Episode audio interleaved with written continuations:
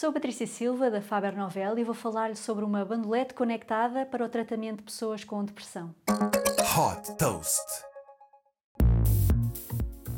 A startup sueca Flow Neuroscience desenvolveu uma bandolete conectada colocada na parte frontal da cabeça para o tratamento de problemas de saúde mental como a depressão. Reconhecido como um dispositivo médico, o Flow emite sinais elétricos subtis que estimulam a atividade cerebral e ajudam a diminuir os sintomas, em sessões com uma duração de 30 minutos.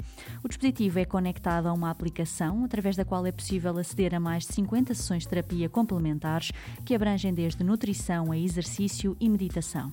A app inclui um chatbot com o qual se pode conversar para receber orientações sobre o programa de tratamento e também para agendar novas sessões de terapia.